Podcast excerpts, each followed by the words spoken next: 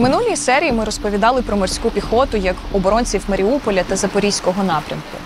Зараз ми в Одесі, і морська піхота була одним з тих формувань, які не дали ворогу захопити це місто. Морпіхи боронили Зміїний, брали участь в обороні Миколаєва, Донеччини, наступали на Херсонському напрямку і досі продовжують вигризати кілометри нашої землі на півдні. Тому сьогодні ми розкажемо про 35-ту, 37-му та артилерійські бригади морської піхоти, які брали в цьому безпосередню участь.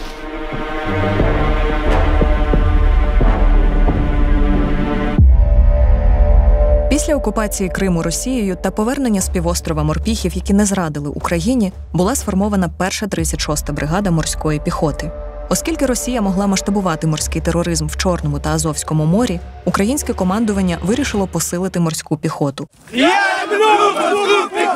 Так, у 2018 році з'явилась нова 35-та бригада. 35-та бригада. Взагалі остаточно сформувалася, вже виконуючи бойові завдання в смуги оборони оперативно-тактичного груповання Схід на той час. І на даний момент це ведуща бригада в морській піхоті. Бригада отримала почесне найменування імені контр-адмірала Михайла Остроградського, першого в новітній історії командувача українського флоту. Емблемою бригади став герб козацько-старшинського роду Остроградських. Сьогодні 35-та бригада складається з п'яти батальйонів морської піхоти. Це три окремих та два лінійних батальйони, а також підрозділів артилерії, самохідних дивізіонів, реактивної та протитанкової батареї, розвідувальної роти та підрозділів забезпечення.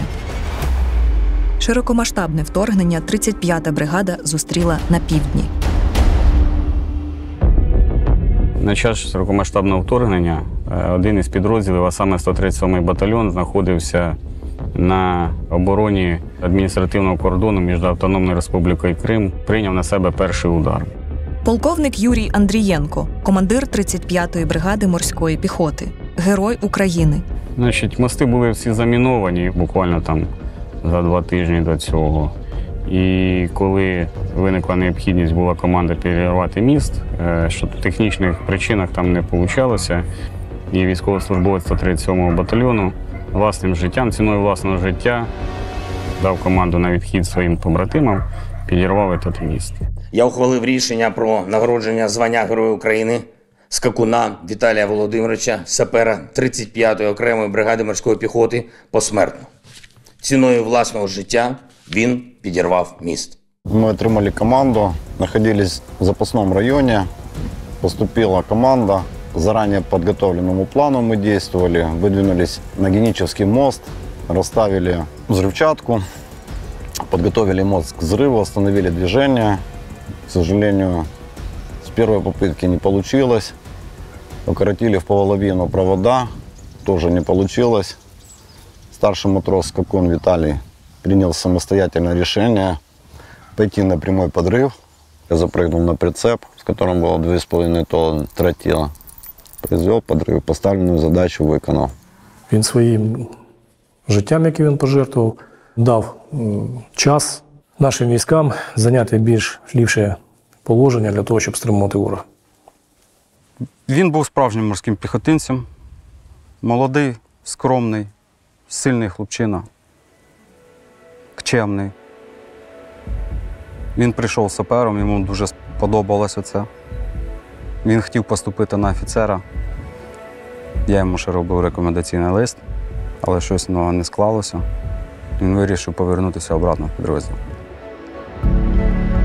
Володимир, головний сержант 37-ї бригади, проходив службу у 137-му окремому батальйоні разом із Віталієм Скакуном. Розумієте, наш колектив був дуже такий, як родинний. Один одному допомагали, відносилися більше як і командири до своїх підлеглих, як меншим братам такого плану. І коли є такий колектив в підрозділі, то люди заради свого колективу здатні на все. Напевно, із-за цього ми вистояли перші дні. Іменно із-за цього. Одним із прикладів таких же геройського вчинку це є також військовослужбовець 137-го батальйону, який в одному бою е, знищив три гелікоптера противника. Мне позвонил э, мой побратим и начал хвастаться, говорит, Ром, типа, спасибо, что ты меня обучал по ПЗРК. Говорит, мне дали Герой Украины, я, говорит, сбил три вертушки, когда, говорит, мы выходили из Чангара. Я говорю, вообще красавец. Матрос Самофалов Валерій Михайлович в одному бою вперше в історії цієї війни збив одразу три гвинтокрили ворога. А я же ему говорил, постоянно мы были на полигоне на Леших Песках. Я ему говорил, а он был на посаде водителя. А я на тот момент был ТВО командира взвода. И он мне каждое утро, Ром, да я ну, не хочу, да ну я пойду лучше машину лучше покручу. Нет, говорю, идем на тренажеры. Ты должен тоже понимать, как вдруг что сбивать самолеты и вертолеты. И он нехотя вот ходил с нами, спал за партами. Я вот ему ну, тормошил его. И вот так неделю я его водил, водил на тренажеры. И когда началась полномасштабная война, батальон был, выходил с Чангара, он не побоялся, именно он. Он обычный водитель. Он остановился на Га-66, увидел вертолет, он достал ПЗРК и именно попал в вертушку, сбил вертушку, это первая вертушка. Стрелки были стрелки. Стрелки или побоялись, или ну, что-то у них не получилось, а это обычный водитель. И он за день, за день сбил три вертолета.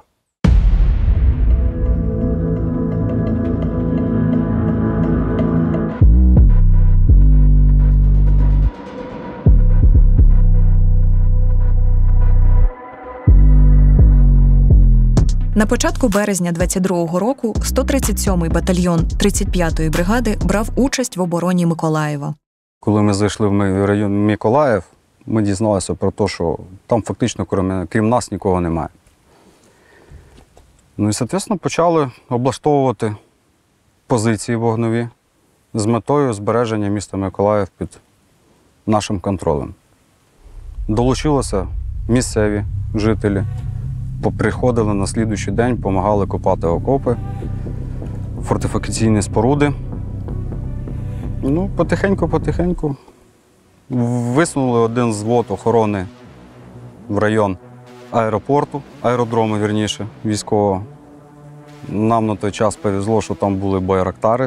І з допомогою одного артилерійського підрозділу 32-го реактивного, нашого підрозділу і цих байрактарів ми відбили фактично Миколаїв.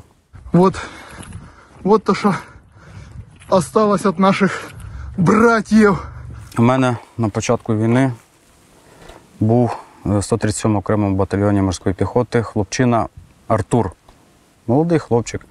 Він виконував обов'язки е, начальника складу. Він невисокого росту, щупленький. Ну, виконував, старався, щось при ділі й робив. Знаєте, такого плану.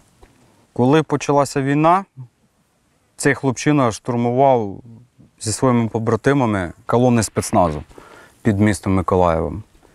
І ніхто б ніколи не сказав, що це просто начальник складу. Тобто він був на рівні зі всіма, з тими левами. Розумієте? Якось так. Це один із прикладів. І коли приходять ті ж самі вчорашні трактористи, ніхто одразу не скаже, і що вони за них, і чи вони не скажуть, чи хто вони, воїни, не воїни. Час покаже. От, у мене було саме шикарно зустрітися з чоловіком Станфтоном. Я зустрів його на тропічному острові Зміїний. Ярослав Крикливий, командир 501-го батальйону. Він і ще кілька десятків морпіхів тримали оборону острова Зміїний в лютому 2022 року.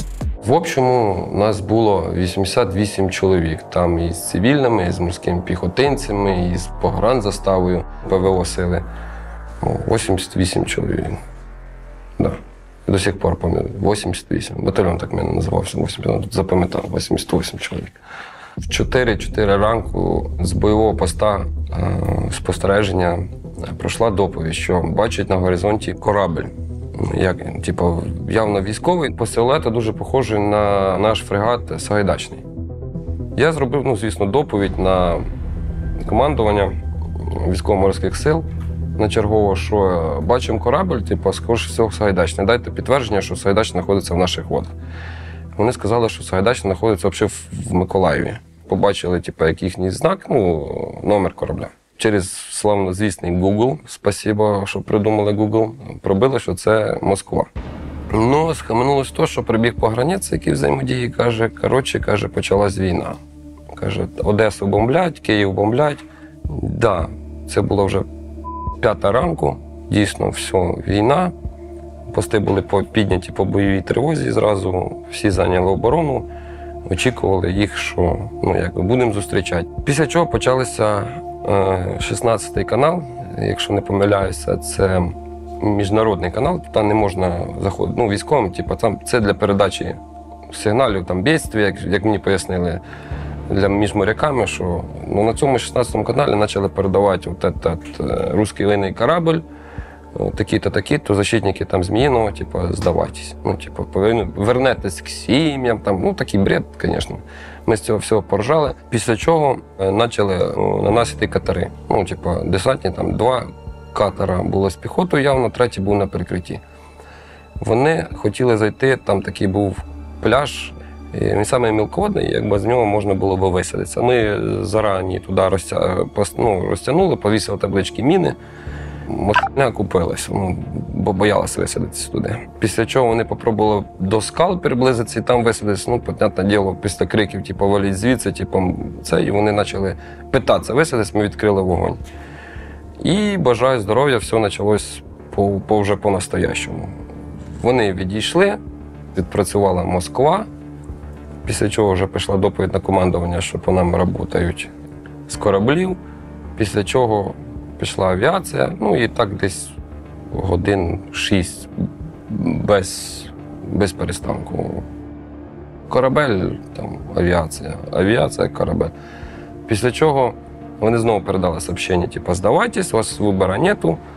Типа, власть в Києві здалась, типа, типа, Україна здалась, типа, ви тут нічого вам же защищать нету, типа, здавайтесь, мы отправим вас к семьям. Корабль. Отравленный. Я русский военный корабль.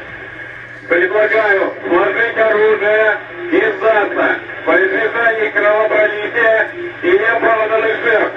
В противном случае по вам будет нанесен бомбово-штурмовой удар. Длинный остров. Я русский корабль. Повторяю. Предлагаю сложить оружие, сдаться Иначе по вам будет нанесен удар. Как поняли меня? Прием. Ну все. Я говорю, на тоже надо. На всякий случай. Русский военный корабль, иди. Знаєте людину, яка цю легендарну фразу, яка вже стала там мемом, е, сказала на одну Да, знаю, але я вам теж не скажу, хто це. В Росії дуже взнавали за цей. Хто послав Москву. Жорстко було. Допрашивали, чуть вплоть до голосов не перевіряли. Заставляли говорити ці фрази. Ну, якось, як то кажуть, про канал. Як завжди, на фарті. І все. Ну, вони ж не підозрювали, що в нас, ну, Старлінка тоді ще в нас не було, а була обична зв'язь, не пам'ятаю, Київ-Старовська, вроді, вишка висіла. Просто елементарно, у нас був обичний зв'язок. Після чого знову пішла висадка з катерів. Типа, під, а, зніміть прапор України, і це буде знак, що ви здаєтесь, щоб ми типа, зайшли. Ми спустили прапор України, поцепили прапор морської піхоти, нижче прапор України і підняли обратно. Типу. Оце е, вони знову катери видвинулися, знову ми їх обстріляли. Типу, не, не знаю, чи поранили, чи не поранили, але вже стріляли прицільно іменно по катерах. Вони знову відкатилися і знову по колу. Знову бомбардіровки, знову знесення. Ну просто чудом, що просто ніхто не постраждав. Ну, Всю, все тяжке озброєння, яке в нас було, там, яке можна було щось зробити, воно було буквально за перший нальот ну, знищено. Склади там наші, то, що встигли там розтаскати боєприпаси з собою, то забрали. А остальне то все-таки тяжоле було ну, знищено. З командувом була зв'язь, ми з ним підтримували, підтримували, підтримували, підтримували. І один прекрасний момент вони догадались і просто знесли верхню частину острова. Ну там були антени, там, де погранці були, маяк, оцей класний такий, мені сам більше подобався. Все просто знесли в ноль. і зв'язок пропав. Після чого вже почало темніти, я пам'ятаю. Вони знову нас пообстрілювали і почалася висадка просто. І все, там вже і зв'язку немає, нічого немає, і все, там був кінець. Ну і все. Ну, по суті, завдання ми виконали. Чим довше ми трималися, тим більше Одеса окопалася. Все.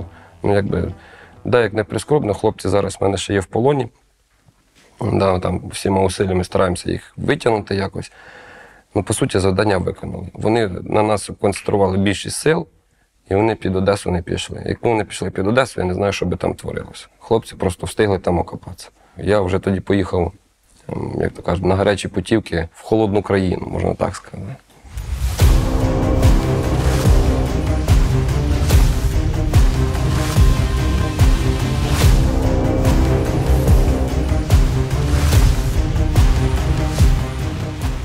Русский корабль!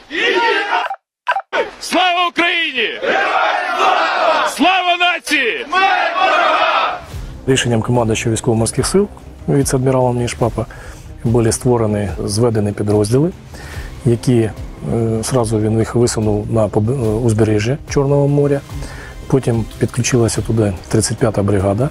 Нам було визначено завдання здійснювати охорону і оборону морського узбережжя від міста Чорноморськ до Рейні і вздовж ділянки державного кордону Молдавії і Придністровської Молдавської Республіки. Готуватися треба було до найгіршого і розглядалися всі можливі варіанти. Загроза була висадки морського десанту, і з морським десантом одночасно могли висадитися і повітряний десант із е, Придністров'я. Ми готувалися до і розглядали всі варіанти дій противника. Наш батальйон виконував бойову задачу на безпосередньо островах, там, де розливається річка Дунай, за Вілково. Також побережжя моря, там, де є бухта. І прикривав артилерію, яка працювала по безпосередньо острову Зміїн. Також прикривали протиповітряними засобами повітря, тому що літаки залітали були до самого Вілкова і провокували румунську сторону на конфлікт. От у нас було завдання з прикриття е, повітря, а також е, прикриття саме морських шляхів відходу до висадки.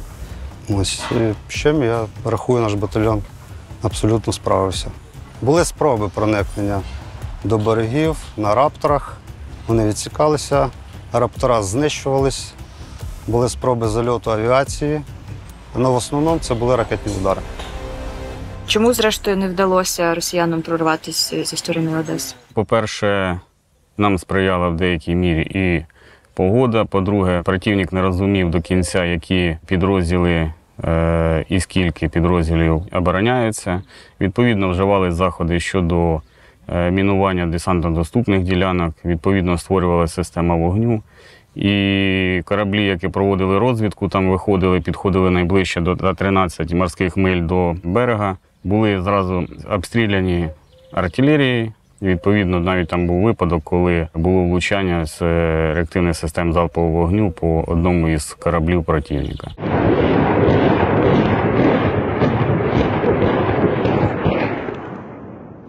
Що, цель видно? Горить щось? Попали? Попали! І вони не наважувалися висадити десант. Після боїв за Зміїний Ярослав Крикливий разом із побратимами були захоплені в полон. Ми були для них першу неділю маріонетками. Ну, тобі ж це було острів зміни взяли. Тоді ж по російських новостях, о, добровольно вони здались. Да, добровольно ми здалися. Хотів поба- побачити Крим. Ну, по суті, побачив, але не в тому репертуарі. Ну ладно. Забрали нас Севастополь, там першу неділю нас там відмивали, переводіться, кормили чотири рази. Там ну, такі журналісти приїжджали. Ось такі, от ми їх не тронемо. На автобуси, я пам'ятаю, яким нас забирали з порту, висіла напис Севастополь, Одеса. Типу, ось зараз ми вас відмиємо, відбриємо, покушаємо, ви поїдете додому, типу, все нормально, до сімей. Ми, по суті, новин не знали, що, що твориться. Забрали нас в Севастополь. Ми там пройшли якісь там допити, там їхній ем, слідственний комітет, Федеральна служба безпечності, боротьба з терористичною організацією. А потім один прекрасний момент, все, типу, вас домой. Ну, домой так домой. Сели, типу, повезло, хоп, аеропорт. Всі думали, що у нас в Білорусь закидують, і через Білорусь будуть проводити вже в Україну. Ну, коли ми полетіли часов в 12, ми десь летіли, плюс-мінус. Коли апарель відкрилася, я зрозумів, що це не Білорусь і не Україна, тому що сніга по коліна. Типу, мороз страшний. А в нас там штани, ну, бойові рубашки, кітіля, у нас не було нічого зимового. Погрузили, завезли у нас якийсь там лагер, знову допроси, ФСБ. І мені ФСБшник один каже, дав курити, типу, такі кури. Ну. Він каже: ну, коротше, твоя сім'я у нас. Говорит, давай, типа, что ты хочешь остаться, типа, у нас, получишь майорское звание, должность хорошую в Крыму, семью перевезешь, там через годика 4 купишь себе квартиру, будете жить. Ну, как бы, семья у нас. Ну, я просто говорю, ну, если ваша семья, моя семья у вас, ну, говорит, дайте я с ней пообщаюсь, типа.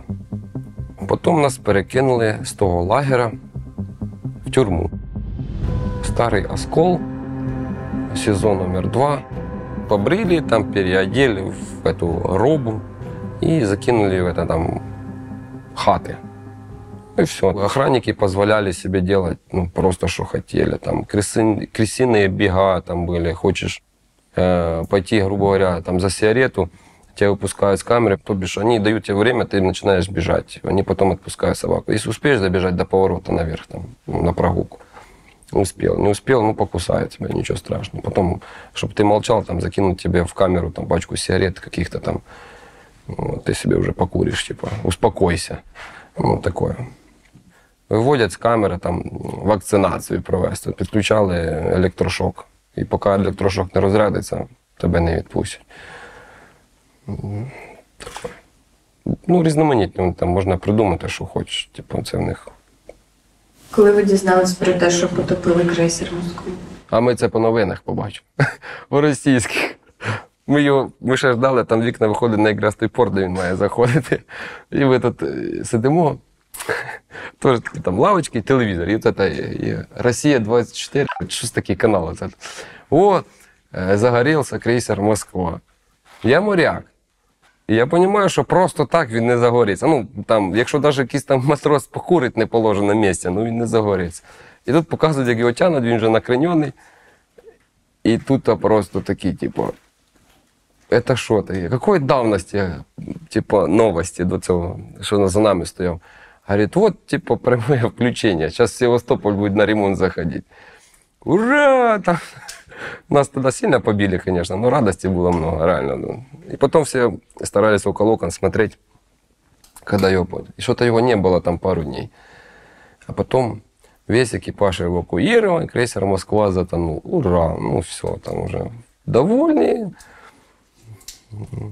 Вот вгра- воспоминания с плена. Потом реабілітація, психологи, м, красавчики. І це там медогляди, лікування. І все. Ілі в тил, ілі служити. Ну, я пішов служити. Тим більше мені хлопців ще треба було витягувати. Надо. Там, мій зводники всі. Там мені всі зміїно, всі пішли служити далі. 4 липня 2022 року над островом Зміїний знову замайорів український прапор. Морська піхота разом з іншими підрозділами сил оборони брала участь у підготовці до його звільнення. Нестандартні заходи застосовувалися. Також е, ставили е, бойову машину РСЗВ Ураган на плавучий причал, витягували його в море і здійснювали пуски РСЗВ по Зміїному, по противнику, який знаходився там, і тим плавзасобам, які підходили до острова. Теж давало змогу і е, противник відволікався своїми засобами протиповітряної оборони на збиття ракет РСЗО урагана. Відповідно, давало змогу зайти на наші авіації, зробити відповідно пуски там своїми ракетами, своїми засобами ураження. Під час Другої світової війни цей прийом був застосований під Сталінградом, коли артилерійські орудія, звісно, вони були не такі великі, не такі е, потужні, не такі важкі, як зараз. Е, Були постав... зроблені плоти е, посередині річки Волга. Вони були поставлені, і оттуда наносилось ураження по противнику. Зрозуміло, що засоби артилерійської розвідки, які вичисляють, дивляться, що з води по ним стріляють артилерія, ну це неможливо, да? Зразу складається враження, що це помилка.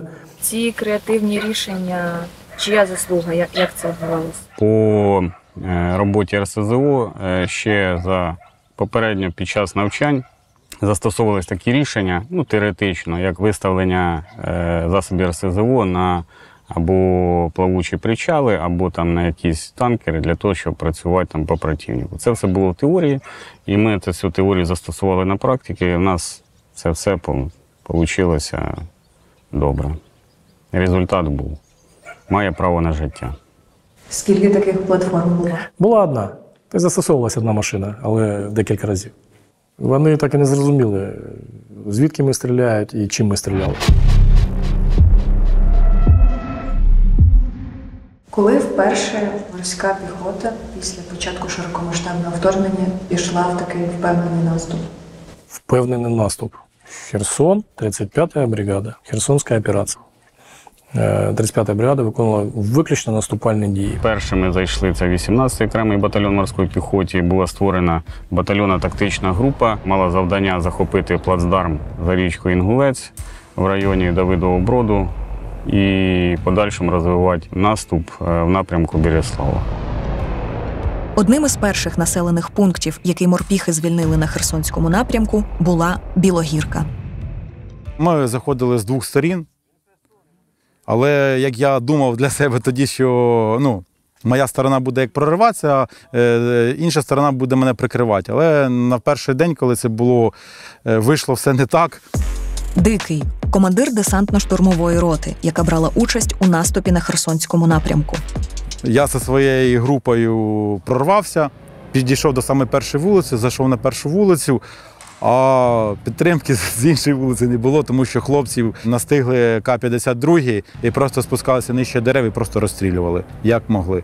Дякую, не знаю, Богу чи такому візенню, хлопці там всі вижили. Бо хоч реальні історії хлопців каже, брали патрони і просто копали. Тому що було до такої степені інтенсивний такий вогонь противником, що, що ну, треба було десь ховатись. Причекали їхній обстріл і зайшли на першу вулицю. Там нас зустрічали ВДВшники, ДНРовці. І що не, не помиляюсь, то якісь там ці кадети їхні. І все. Перший день, ну, розвідка бою, можна так було сказати. А на другий день на ранок ми зайшли повністю все село. Уже з другої сторони хлопці, знаєш, я теж побачив, як група бігла, проривала теж зі сторони ферми. Що там? Русські ванні лежать чи ні?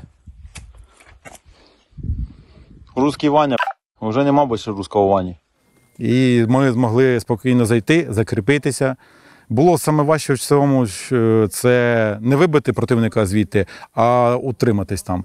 Тому що їхня авіація сразу же, після того, як ми тільки закріпилися в населеному пункті, почала працювати. Ну,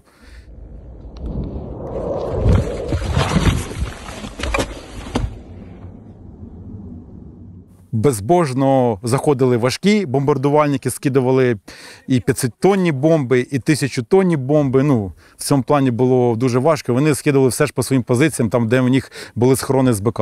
Багато для кого тоді був це був саме перший бій. Отам от хлопці, вся рота, яка була 70 людей. Ну, практично для всіх там да, було, то був перший бій. Перше таке бойове таке зіткнення з противником. Але ну, хлопці молодці, справилися, виконали задачу. І з Білогірки вже тоді вже почалися великі наступальні дії туди далі до Давидового броду.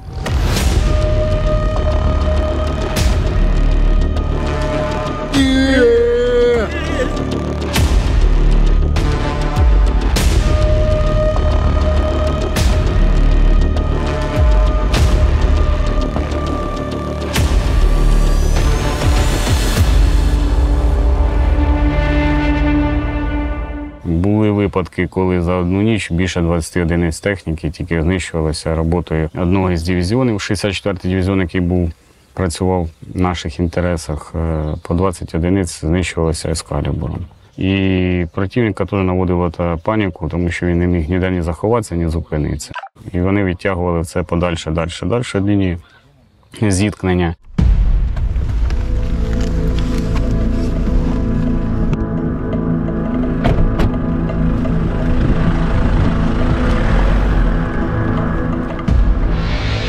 Ось була міна. Тут була міна. Так, так, так.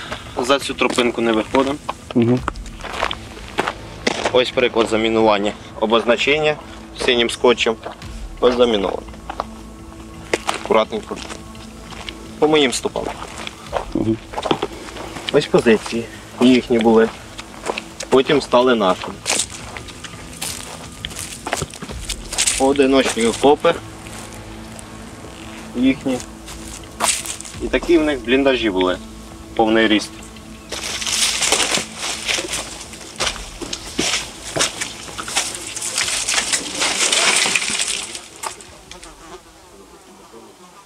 Давидів брід. Коли в них повна часткова мобілізація була, кожну годину-дві заходили їхні по 60 по 80 чоловік, пробували брати в оцеплення Попробували брати, але в них невдало це все вийшло. У нас на позиції тоді було около 18 чоловік, два відділення. А їх приходило там дуже-дуже дуже багато. Кожну годину-дві, по 60, по 80, куча техніки. Але в них це не, пу- не, не вийшло. Первый такой именно жесткий обстрел, это было под Давыдов-Бродом, когда противник просто, я не знаю, он не останавливался. Я был тогда, у нас три, ПЗРКшника в первую и во вторую роту, мы пехоту прикрывали. Мы с ними были на одной линии в посадке. Пехота сутки не могла просто поднять голову. У меня одного стрелка, он получил контузию, у него лопнули перепонки. Я его вывел, его потом забрали на эвакуацию. Командир роты РВП э, говорит, что будем сегодня типа, ну, уезжать с той посадки. Наша пехота прорвала, взяли точки, позицию. И мы загрузились в мастив. Победа за нами, Белла! И мы на мастифе именно попали под сильный обстрел. Начали бить 120-ми, мы поубегали с мастифа. Ну, Ты скажи, мастив подбили. Мастиф, да, подбили. Спасибо Ивановичу, он сразу же понял ситуацию, сразу начал давать нам команды, что как. И слава богу, мы все, у нас было человек 15 в мастифе. И Иванович нас живыми, здоровыми, без 300 без 200 он именно вывел нас под этого обстрела. А собачка з вами як давно? С 19 года с Майорска.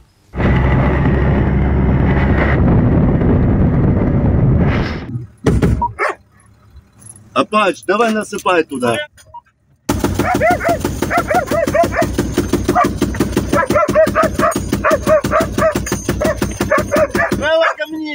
Всюди з вами на, на позиціях? Да. Была боевая. А, ранениями это она меня прикрыла, я был раненый. Она пришла, легла возле меня с левой стороны. Ей в шею прилетел, так бы мне сюда в левый бок бы залетел осколок. Ее ребята забрали, правда, погибли под Водином. Роман Петрович, командир роты запорожских ППС сопровождения, майор милиции. Хороший человек. Забрал ее и вылечили. Я вернулся с госпиталя, ее забрал. Она в отказ не идет, на все выходы выходит. Дотя, дотя, дотя. Давай, вставай. Давай, собачек нету? Дай я сниму. Мы тогда, когда под мостив, помните, Иванович? Так она, ну, она с, с нами. Мина падает, она ложится. То есть, ну, как она как человек. Иваныч начал нас выводить, она за нами. Все, опять мы слышим выход, только приходит, Белла оп, лягла тоже. Мы упали, и Белла упала. Мы встали, все, и Белла за нами. Ну, я говорю, этот человек просто что не разговаривает. Не, ну тогда действительно, я Да. что-то забыл вообще. Просто уже столько этих моментов было. Братику сегодня так. У нас началось утро, ну все целые. Да, он же ж горел. Там у нас ракет в нем много было, боеприпасов. Что три стингера у вас было, у Да. нас около десятка было для пацаны корса. поубегали даже, Для ну, не успели даже автоматы схватить. Так в чем прикол? Не было, да, вот, ну, реально поля, ни окопов, ничего.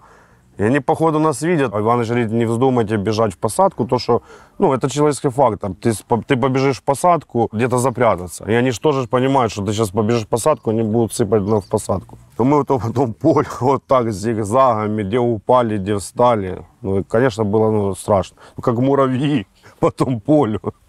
Мастив горит там с боеприпасами. Если б, ну, да, в середину что-то попало, ну, там бы просто, я не знаю, там в Херсоне, наверное, увидели фейерверк бы. Машину списали, машина восстановлению не подлежала. Но все остались целенькие. Побегали трохи. Куропа- Да. куропа- Куропаточки. По полю. Найяскравіший е, приклад це те, що е, наш батальйон першим, провів зйомку і зайшов пішим порядком в Давидів Брід. І Давидів Брід був оголошено нашим. Слава морській піхоті! Слава Україні! 4 жовтня 2022 року. Жовто-блакитний стяг майорить, майорить над Давидовим бродом. Тоді дагестанці, як е, ми знаємо, з своїх розвідданих, точних доволі, вони відійшли звідти, Е, їх е, видавили і артилерією, і завдяки 46-й бригаді десантно-штурмових військ. Вони там дуже попрацювали непогано. От. І звісно ж, е, наші підрозділи дуже багато, дуже велику лепту внесли в цей процес. От. І саме цими видавлюваннями, боротьбою, завдяки цим дальнобойним ракетам, які нам поставлялися, от, ми їх і видавили з цього берега Дніпра. Дуже були матроси і сержанти, і офіцери, е, над, е, мали дуже велике натхнення до подальших дій по звільненню наших територій. Насправді. А це була ейфорія від перемоги. Саме так. то цей був переломний момент. От коли почало багато сипатися, тоді ж посипалась е, ці Снігурівка ж. Там було дуже укріплений укріп район їхній, дуже. Але ми з іншої сторони були тієї Снігурівки, в кілометрі від неї просто стояли і їм махали. Ось таким чином. Ось оці переломні, да, Давидов Брід, та ж сама Снігурівка, вони почали сипатися і все. Зранку, коли ми вже під'їжджали, ну, ближче, ближче, ближче, в них багато в посадках були непотушені костри, них горіли костри ще в посадках. Ну, видно воно все, що було ще свіже. Вони покидали свої речі, дуже багато одягу. Вони не встигали втікати. Не встигали. Завдяки пертості, завзятості і мужності бійців плацдарм був захоплений і утриманий до того часу, поки не були нарощені зусилля, зумовили противника прийняти таке рішення. Ну, це ж сукупність заходів, які повпливали на його рішення покинути правий берег Дніпра. Після успішного наступу на Херсонському напрямку 35-та разом з іншими підрозділами виконувала задачі на Донеччині. Ми були вже на всіх напрямках. І Авдіївка відновлювали положення, і Опитне Водяне, і Мар'янка, і в Углідарі ми теж там долучалися щодо відновлення положення по північним дачам в районі Углідара. Що відбувалось в Мар'їнці? Яка була різниця з Херсонським напрямком? Небо і земля. Підготовлені рубежі, дуже підготовлені рубежі і, і страшно важкі бої. Там, я не знаю, там за кожний метр, мабуть, билися. Там сьогодні цей метр землі ваш, е, завтра ні. Або навіть півдня ваша, півдня їхній. Ну таким чином. Там дуже позиціонні війна, це дуже страшно.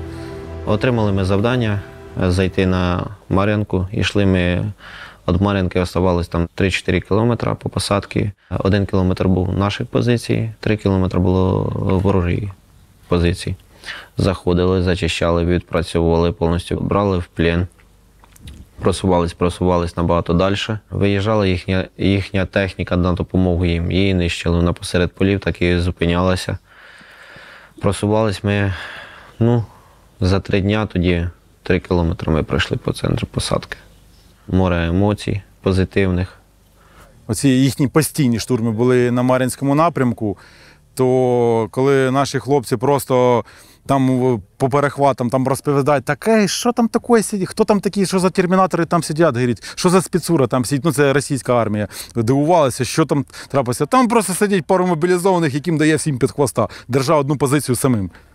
Да, от дух хлопців, от дух хлопців, там от був на, як би сказати, на вищому рівні. і Вони до якоїсь степені проявляли такий рівень самовідваги своєї, що от ними можна було, як би сказати, самому, самому черпати це все. Коли ми штурмували, я розумів ситуацію, я все відталкувався від, їхньої е, радіостанції, те, що вони говорили, те, що вони там відходять, те, що вони там зупиняються, наводили арту. Приблизно вони говорили у зв'язку все прямо. Я розумів, там, де я стою, що на їхній позиції зараз буде наведена арта. Я просувався далі. І воно ззаді все випухало там по позиціям. В кінці, як ми вже дійшли почти до кінця, там оставалось 100 метрів. Нашу позицію накрило артою піонами. Все по радіостанції я, я слухав. Я подав команду відділення бігом, бігом руш. Вони встали. Ми почали бігти.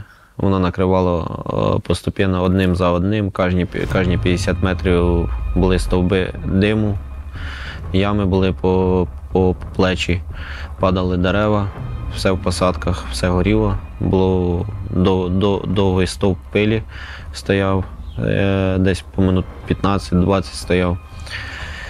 І коли ми бігли, ну, одна попала нам на випередження прямо всередину відділення. Почались втрати, були трьохсоті тяжолі. І на наступний ранок зібрались з новими силами, з новими людьми і далі приїхали. Най, найважче було це реабілітація, е, реабілітація в госпіталях. Можна покурити? А? На следующий момент я попав в лікарню. На следующий день.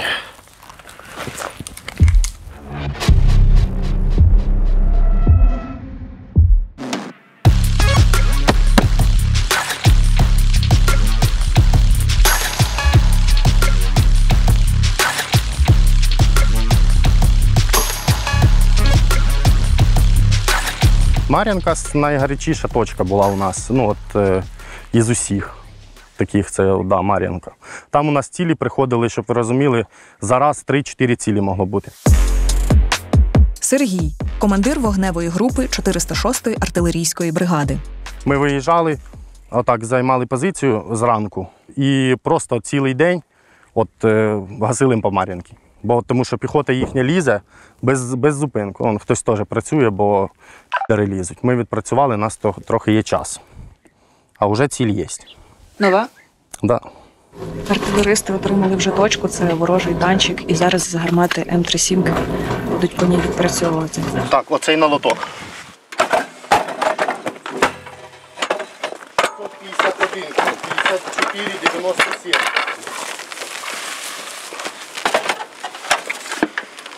Давай.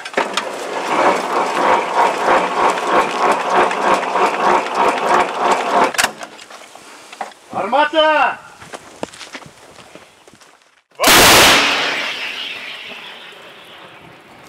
На лоток. Гармата М37 тільки що відпрацювала по ворожому танчику. Е, Зараз дізнаємось, е, наскільки ефективно. Мають відео скинути. Є 200. Це ж добре. Може, танчик злетів на повітря. Давайте поки в укриття. Бо зараз можуть активізувати свою артилерію. А як близько звідси ворог? 8 кілометрів. А якими впольованими цілями ви пишаєтесь? Польований сильно. Мабуть, я не знаю, що яка у нас там була саме така ціль. Шикарна. Скарта це саме головне. Такі розрахунки, як ми. С-300. С-300. На Херсоні ми їх чисто палили, як, караб- як спічки. Тобто там було добре. А що мрієте уразити? Путін. Прям Кремль. Прям там на місці. Оце наша мрія. Дали б один такий снаряд. Я думаю, одного хватило. Я б навівся би чотенько прямо туди, де він сидить. Ми працюємо як і е, контрбатарейна боротьба у нас є, і працюємо на подавлення ворожих е, ну, цілей. Нам скидують різні і піхоти, де є, і танчики там виїжджають, можемо понакривати. Ну, взагалі, саме більше це ми працюємо по піхоті. Чисто допомагаємо нашим хлопцям. Коли вже треба, там засічуть е, саушку якусь, може, скупчення техніки, от як зараз було скупчення техніки, то відпрацювали добре. Пишуть, що по перехвату все добре, слава Богу. Дохнуть. Яка техніка невідома? БМП. Три штучки стояло там і Урал замаскований. Це, ну, я думаю, по реакції можна почути. Попали, попали. У нас перекидують, то ми можемо на Мар'їнки працювати, можемо приїхати на піски, то все, все залежить від противника. Як він свої війська перекидає з точки на точку, так і ми переїжджаємо. Е, Розкажіть нам про цю галку. М37, ну я скажу, це малишка наша. Е, Дуже комфортна. Ружа, вона звичайна, без всякого, дуже проста в обслуговуванні. І по поводу того, щоб зібратися, ми збиралися за 83 секунди. І то це, це було на Херсонщині, і ми тоді. Е, у нас була дуже так ефективна стрільба. Ми сутками, можна сказати, не спали. Ми отак їздили 24 на 7, постійно колесили. І задача яка? Саме головне приїхати, відпрацювати за 10 хвилин бажано. І оттуда снятися. Ну, у нас це добре виходило, тому що вона швидко збирається. Ми з хлопцями дуже швидко її. Головне, кожен знає свою роботу. Кожен знає, це лапа одного чоловіка, це лапа другого чоловіка. Той відповідає за ствол, той там має е, засунути стопор. Все. Кожен знає свою роботу, вони напали на неї, склали, розклали. Все. Да, вона в нас красотка. Оця дудочка, вона у нас молодець. Вона відпрацьовує добре. Взагалі ми працювали на коли на Херсонському напрямку. У нас там дуже багато було цілей таких, як САУ, МСТА. Е, МСТА, акація це желізно в день по 5-6 штук ми унічтожали. Гради, урагани, ЗРК Тор разом з заряджаючими і заправляючими машинами, отак їх прямо на кучі накривали. Було таке, що одним снарядом 5 танків полювали. По Один попали, БК взірвалося і всім іншим стало хана. Вони всі з'їхались в кучу на заправку. От їм всім стало з одного снаряда, звичайного. Так, ми екскалібурами ще працювали. Я давно служу в артилерії. Я ще попав на строкову службу ще у 17-му році в артилеристи і пішов далі, е, підписав контракт і почав служити. Ну, Мені подобається. Це, це не з автоматом бігати стріляти. Знаєте, на то треба теж там духу треба мати. Ну, артилерія то є артилерія. Ми насипаємо крепко. Якщо треба, там 3-4 швидкими, щоб їм дати трохи просратися, як так сказати. Та ці катапи, скільки можна, вони лізуть. Я сам з Херсонщини, в мене все, вони знищили весь мій будинок, в мене немає де жити. Моя вся сім'я, слава Богу, виїхали. Я надію, що все буде добре. У нас більше нема куди повертатися. Наш будинок спочатку розбили, а потім змили. Все, наш лівий берег. Ну, будемо скоро і на лівому березі, це точно. Так. Давайте в мене зараз по часу ціль. Зараз відпрацюємо і можемо продовжити. А вам говорять, по чому ви мус- маєте працювати? Чи Звичайно, характер цілі 100% відразу дається. Зараз в даний момент виїхав скітанчик, який кошмарить нашу піхоту. Зараз нам треба його подавити, ну якщо нам повезе, то ми його знищимо. Работаємо! 107 снаряди, порох М4А2. Ваня 525, 54, 30. Так, треба бани підготовити. ну, то наша фішка, там ми їх так називаємо. Три уебанчика. Взрыватель. Взривателі які є? Електронні? Ну, эти. вот. На ПД.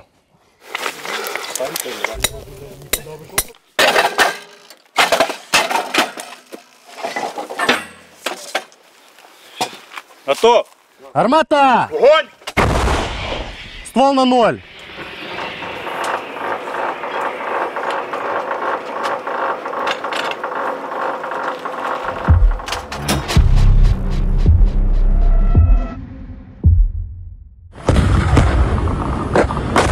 Із червня 2023 року морська піхота брала участь у наступальних діях на півдні. за цей період які результати вже є? скромничать не буду, да. Які є результати, то це результат, можна сказати, нашої бригади. Було звільнено населені пункти Сторожове, звільнений населений пункт Макарівка, звільнений населений пункт Старомайорськ. Вибито противника з його трьох ротних опорних пунктів. Відповідно, ці всі е, зайняті і відбиті е, позиції були передані вже підрозділам територіальної оборони. Полетіли. В Макарівку за сутки дали їм там під хвоста.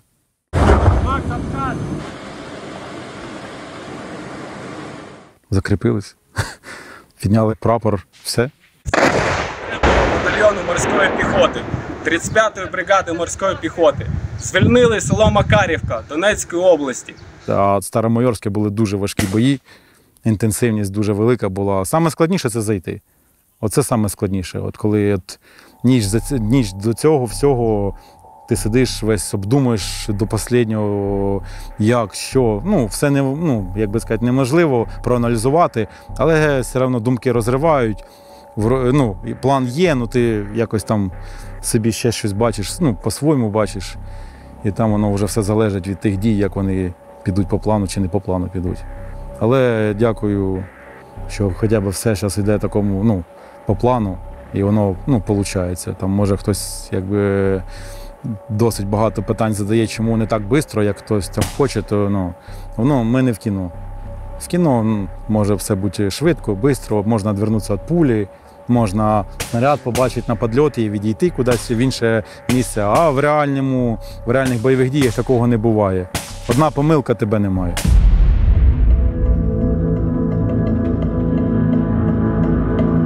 Зараз в скучне, так? Так, да, за Врімівкою наступне село це власне не скучне. А не скучне то вже було окуповане село і там було багато росіян. Коли його звільнили? Не скучне? Так. Ну, то десь, е, ну це точно на початку червня, але якого числа я не пам'ятаю, або 7 або 8 червня. Бо наступна була вже сторожова, а сторожову о, 10 червня звільнили. Мы все это, как говорится, отбивали. Только мы работали там с посадок. Мы практически всегда везде первые. Любая точка. Кто? Мы. Еще? А на чому ви працюєте? 120-й. 120-й миномет. Трофейный миномет. Моего миномета подбили было. И нам предоставили трофейного. Когда взяли, вот, кстати, сторожевое, взяли сторожевое, мне и... У тебя вот сразу замена есть. А як довго вони були на цих е, територіях? По суті, з березня? березня місяця 22 року. Почати з самого начала. Плюс-мінус. Тобто всі ці населені пункти вони окуповані впродовж березня місяця 22 року. Год с лишним. Да? Самая такая цель. Это пехота. Танки останавливали. Танки разворачивались, уходили. У нас было направление дороги. Там, там техника шла часто. И мое. Мой личный рекорд. За день мы отправили 48 мин. Даже не за день, я бы сказал, за полдня. Вот тут непосредственно стоял мое орудие стояло. А вот там я под деревом сидел, записи вел, по радиостанции общался с командирами. Здесь у нас лежала БК наша, чтобы поближе. Не розірвані, так? Да, вот не разрывы. Не трогать их желательно. Хто там мертвий окупант? Ясное дело. Це тут були їх позиції. Да? Вот там, на углу. Це сержант полюбляв писати письма. По документах хлопці казали, що перед цим як їхати сюди, взяв телефон, новий телефон. коротше. Знімати переможний тікток. Можливо, да, можливо. Така долічка всіх, хто спробує зайти на нашу землю. Така доля тих, хто йде захищати незрозуміло що і кого. Так от і безславно помирати Всі страждають від російського звільнення. Отак воно виглядає. Ну, вот это, кстати, дом был совершенно целый. Стекла, все, двери на месте. Живого места нет. Все сгорело. Зараз це наші працюють? Не факт. Вона. Вона. Мгм. Ну, давай. Проведемо спасательну операцію виходити. Нагодуємо кицю.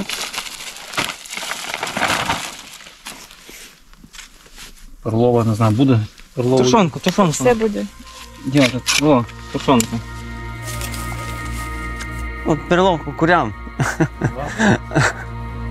Они быстро выклюют. В цьому будинку жив е, чоловік, по суті, єдиний мешканець е, цього села. Його нещодавно вивезли. Е, От в нього на подвір'ї залишилось господарство, кури, кішка маленька, де тримається на ногах. Наслідки руского міра. Але врятували. Рятувальна операція киці ефективна. Я не знаю за що хапати. Ну, вона все вкусне. А вона ж це і не переїв. Живо потім не болів. Ті новини, які ми е, з радістю читаємо про звільнені населені пункти, е, тут сприймаються геть інакше. Розвалені хати, кондужені голодні тварини. І так виглядає звільнення наших населених пунктів. З одного боку радісно, а з іншого це е, досить болючий досвід. Але тим більше помсти і тим більше запалу утиснути їх далі. Дякувати нашим хлопцям і дівчатам.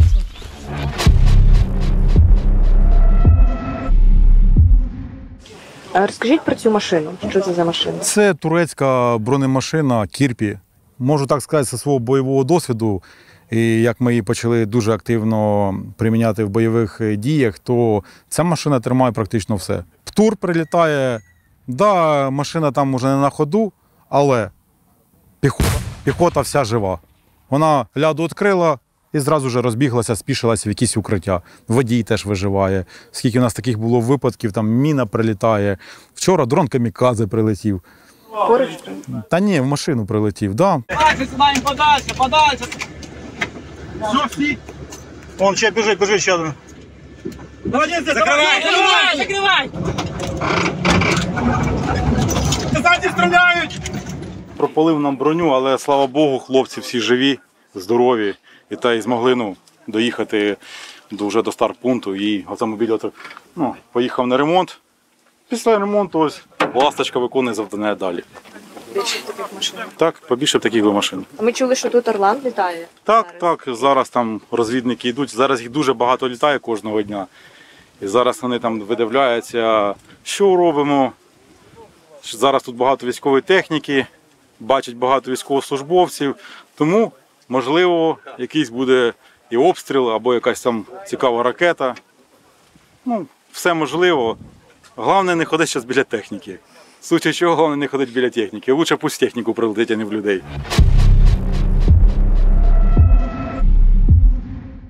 Зараз праворуч будемо проїжджати, вони от полюбляють коротше, в тих домах, де вони заселяються, ставити мітки. Коротше, З, В, вон, муха, дивіться, от бачите. От. Ось ця зуха. Да, тут, коротше, чувак муха тусив, ночував, нював. Ці всі поля, ці всі поля, полям лежать міни. Різним тільки провіреним дорогам. Накат. Накат.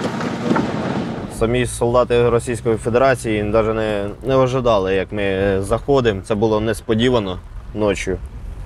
Тихенько посеред поля в центр посадку зайшли і почали хлопці робити свою роботу. І так потихеньку, время за временем, кожна позиція була наша. І через, через пару днів зразу пішли сусідні війська плюс з нашими.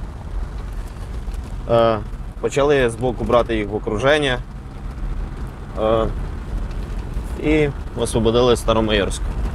А що ви можете сказати про ворога? Наскільки він сильний, коли ви заходите в посадку і бачите його безпосередньо там в кількох метрах? По поводу стри... стрілкового бою вони не сильні. Вони тікають, вони кидають свої позиції і тікають. По поводу артилерії, да, артилерія в них сильна, але наша находа їх так само знешкоджує. Єдине, що хорошо вони вміють копати і швидко бігати. Чи бували люди під час штурму, що здавались в полон? Так, бували. І дуже, дуже, дуже, дуже часто. Спочатку вони піднімають білий флаг, а потім здаються. Либо заходимо. Бували такі моменти, що заходимо в траншеї, заходимо в бліндажі, в окопи, бували, вони своїх забувалися. Бували деякі такі випадки, що їхні вже продвинулись, наші то також продвинулись. Була там чуть-чуть посадочка, кусочок. Наші вже укріпились, виходить. Все, по ньому розуміє, що його покинули. І, ну і викладає всю свою інформацію. Тобто те, що ми чули, це наша авіація.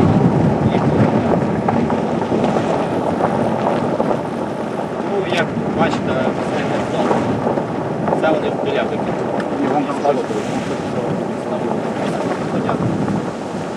Працювали щойно ворожа авіація, пощастило, що трошки затримались. Прилетіло дуже поруч. Видно, дуже добре наші хлопці-мінометники працювали, роздраконили їх, що Отут маєте знімати. Вони у відповідь почали насипати. Але добре, що ну, встигли вчасно втекти. І порохом пахне. Пахне, да. Це в районі там сіра зона була, була тобто розуміло, що не кажемо, що по просто відлітали до сих пір. Ці.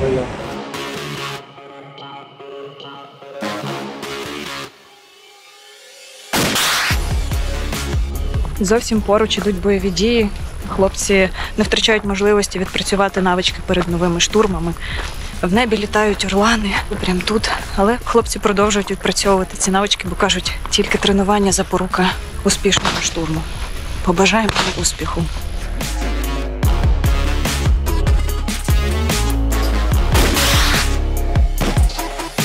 Сьогодні тактична стрільба, штурм окопів, навчання по штурму окопів. У нас посадки, учимося штурмувати посадки. Ну і окопи. Хлопці ж просто тоді розуміють свій план дій. А коли ти кажеш, там іди штурманий будинок, він біжить прямо впряму на той будинок. Ну не будеш ніякої ефективної дії. Та ж сама тут висадка елементарна десанту скірпі. Це теж ціла наука. Під'їхати до окопа з кого. І, і висипати правильну піхоту, щоб вона правильно спішилася і правильно запригнула в ці перші окопи їхні.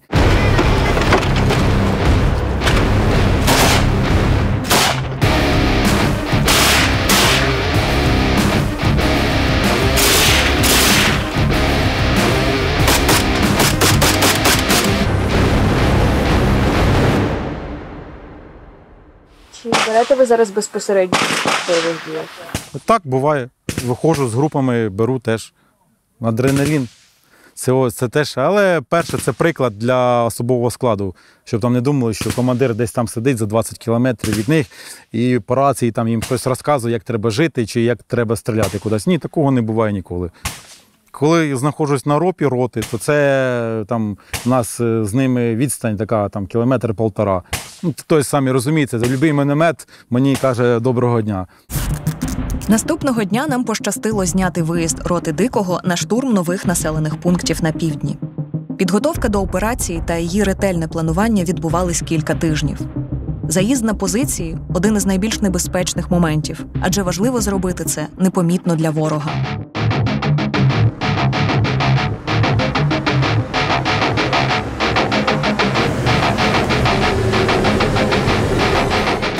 Якийсь час ми не мали зв'язку з диким. А вже за тиждень стало відомо, що його рота та інші підрозділи сил оборони звільнили урожайне. Десант! Сильно блядь, быстрее!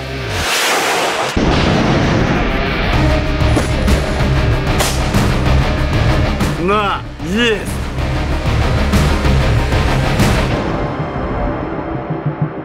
Сьогодні, після звільнення чергового українського села Урожайне, ми, морські піхотинці 35-ї окремої бригади морської піхоти, запевняємо. Далі буде, далі перемога. Слава Україні! Героям слава!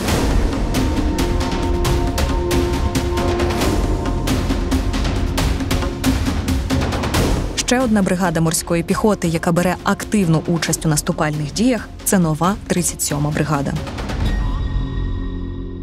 Морська піхота була тут. І ми отримали завдання сформувати ще дві бригади морської піхоти. І от дві бригади, які воювали, із них ми сформували ще дві бригади нові, які зараз вже в бою, ну, два моря.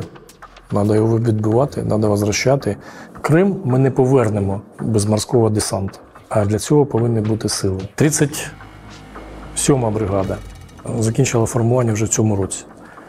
Зараз веде наступальні дії. Вона наступає в складі е, ударного угруповання, яке я зараз очолюю, е, виконує завдання е, сумлінно. От її перший бой, який вже триває другий місяць. Кожен день вони атакують. З 5 червня приступили до ведення наступу. І до сих пір, я вважаю, що досить вдало. Звільнили немалу кількість територій і продовжимо рухатися в цьому напрямку. На напрямку Великої Новосілки і в глибину підрозділів противника. Наступ здійснювався відразу на широкому фронті. На першому етапі завдання було виконано. Ну, яскравих прикладів та вся, мабуть, бригада це яскравий приклад мужності і відваги. Військовослужбовці, скажімо так, відвоювали горду назву морський піхотинець.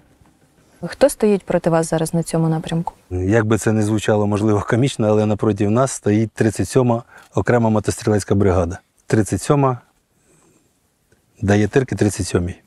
Які загалом у вашої бригади є такі особливі засоби? Я би сказав, єдине, що у нас є, у кого немає взагалі в Збройних силах України, це бронетранспортери вогневої підтримки, це МХ-10, які надані нам французькою стороною. І навчання екіпажі також проходили у Франції. Колісна техніка різних модифікацій, як то Хаммер, Ошкош, Хаски, Мастіфи. Це також Ошкош. Це, це Ошкош, да, американська машина Ошкош. Техніка спасла багато життів. На початку наступу це були і влучання і снайперів, і протитанкових засобів, і підриви на мінах.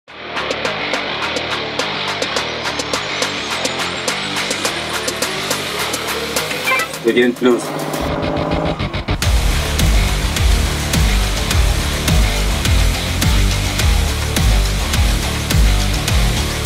Сотку вала аж бігом.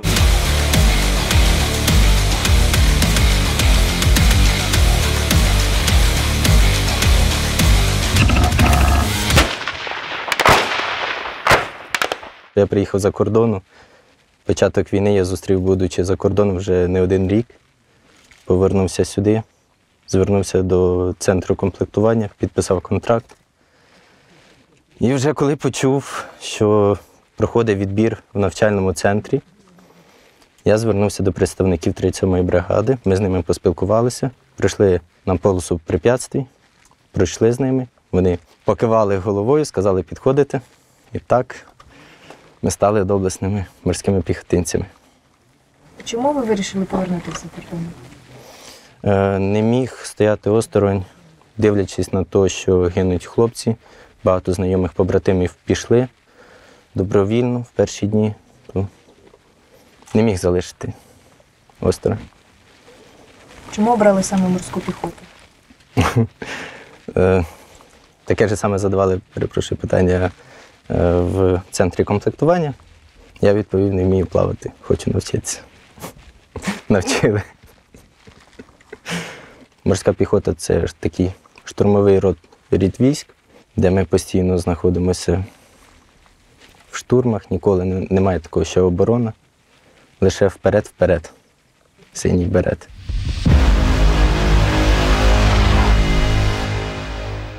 Задача нашого батальйону це посилення підрозділів на Мар'їнському напрямку. Задача нашого батальйону і вже на протязі більш ніж півроку це відновлення втрачених позицій. В основному штурмові дії, відновлення втрачених позицій іншими підрозділами. Це основна задача. Приходить морська піхота і лізе туди, куди не рекомендували би чорти лізти насправді.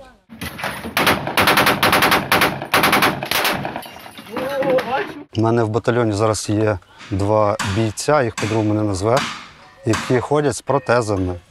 Один недавно повернувся з курсу, який проходив в Іспанії. Там іспанські інструктори, вони в шоці були взагалі.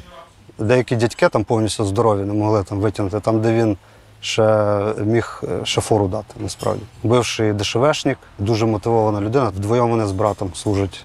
Дуже такі хлопці надихають решту морпіхів.